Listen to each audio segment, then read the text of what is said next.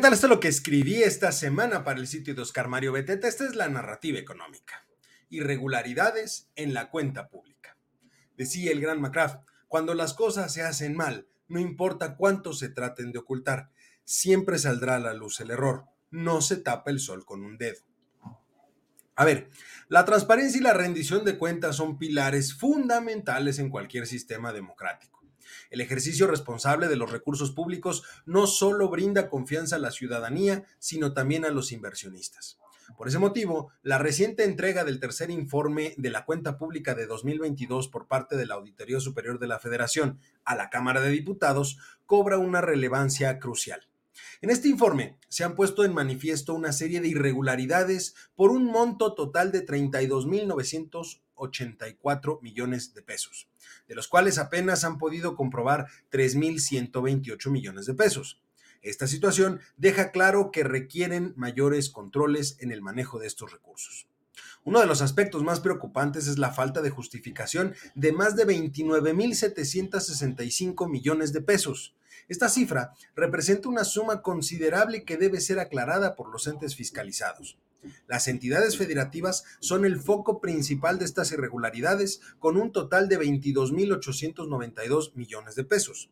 Le sigue el área de desarrollo económico con 3.656 millones de pesos y desarrollo social con 2.705 millones de pesos.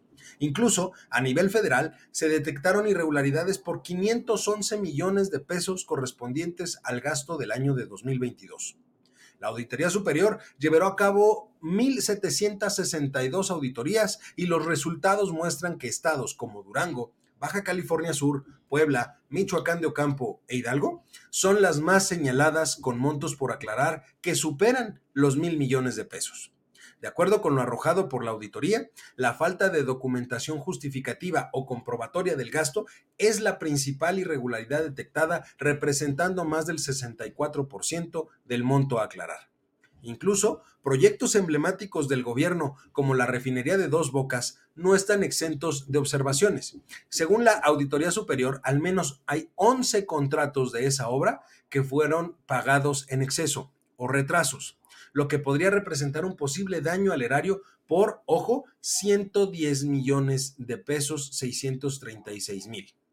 Esto plantea dudas entonces sobre la posible existencia de malos manejos de los recursos públicos, especialmente considerando que este proyecto es parte del impulso hacia la autosuficiencia energética. De esos 110 millones de pesos en observaciones relacionadas con este proyecto, 87 millones están vinculados con pagos en exceso y 23 millones a la falta de aplicación de penalizaciones por atrasos. Además, el costo inicial estimado era de 8 mil millones de dólares y se ha prácticamente duplicado, alcanzando los 15 mil 963 millones de dólares. Eso tan solo a octubre del año pasado. Estas cifras y observaciones ponen sobre la mesa la importancia de fortalecer los mecanismos de control y supervisión en el manejo de los recursos públicos.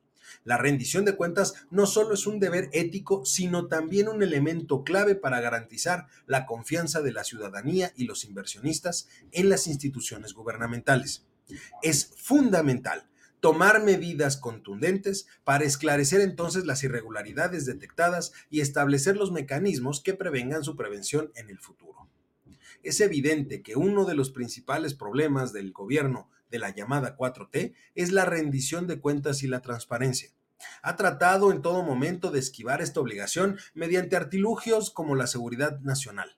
Sin embargo, esta última etapa de la administración es necesario que la ciudadanía exija cuentas claras. ¿El gasto público impulsó el crecimiento y el desarrollo económico del país? Mucho me temo que no es así. Por el contrario, y por lo tanto, se deben de rendir cuentas por el posible uso, mal uso de los recursos públicos. Si no hay transparencia y rendición de cuentas, está claro que no habrá un avance en el país. Ojalá se entienda y se implemente de manera inmediata. La transparencia y la rendición de cuentas es, por lo tanto, uno de los principales puntos sobre los cuales tendrá que observar la siguiente administración, sea quien sea. Yo soy Eduardo López y esta fue la narrativa económica.